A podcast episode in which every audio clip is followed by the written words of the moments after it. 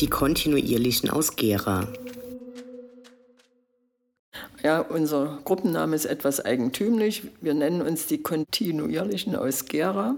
Und eben deshalb, weil wir kontinuierlich Veranstaltungen anbieten zu diesem Thema gegen Rassismus. Also wir sind Menschen unterschiedlicher Couleur, aber auch Mitglieder der Parteien teilweise. Grüne, CDU, Linke und Atheisten und Christen und die meisten parteilos. Und trotzdem hat es bei uns keine Rolle gespielt. Es gab natürlich auch Diskussionen, auch über politische Dinge, das ist klar.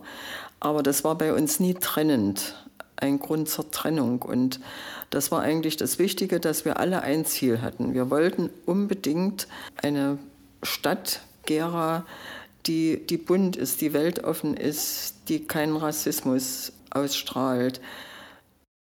Aktiv, richtig politisch aktiv bin ich wirklich erst geworden, als ich nachher in diese Gruppe gegangen bin, in den runden Tisch 2007.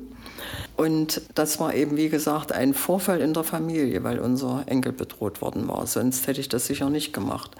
Und da habe ich eben gedacht, jetzt ist Schluss. Du musst dich wehren, du kannst nicht alles hinnehmen. Und da bin ich dann wirklich aktiv geworden und habe dann diese Gruppe gegründet, weil ich dachte, das muss jetzt sein, es muss was passieren. Gut, ich bin also kein Gründungsmitglied. Ich bin geworben worden bei einer netten Nachmittagsveranstaltung im Klostergarten mit unseren Freunden. Christa war dabei.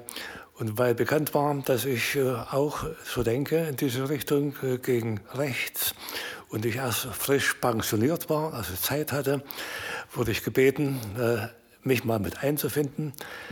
Ich war das erste Mal dann im Jahr 2011 an einer solchen Sitzung der kontinuierlichen und habe mich sofort wohlgefühlt, weil ich merkte, hier sind Leute, die ein Ziel haben, aber nicht äh, fanatisch und nicht äh, sehr streng umgehen miteinander, sondern äh, sich in einer lockeren, aber konstruktiven Atmosphäre um das kümmern, was auch meine Angelegenheit, meine Herzensangelegenheit war, nämlich etwas äh, gegen die öffentliche Meinung zu setzen, die da in Gera sehr äh, stark rechts dominiert damals schon war.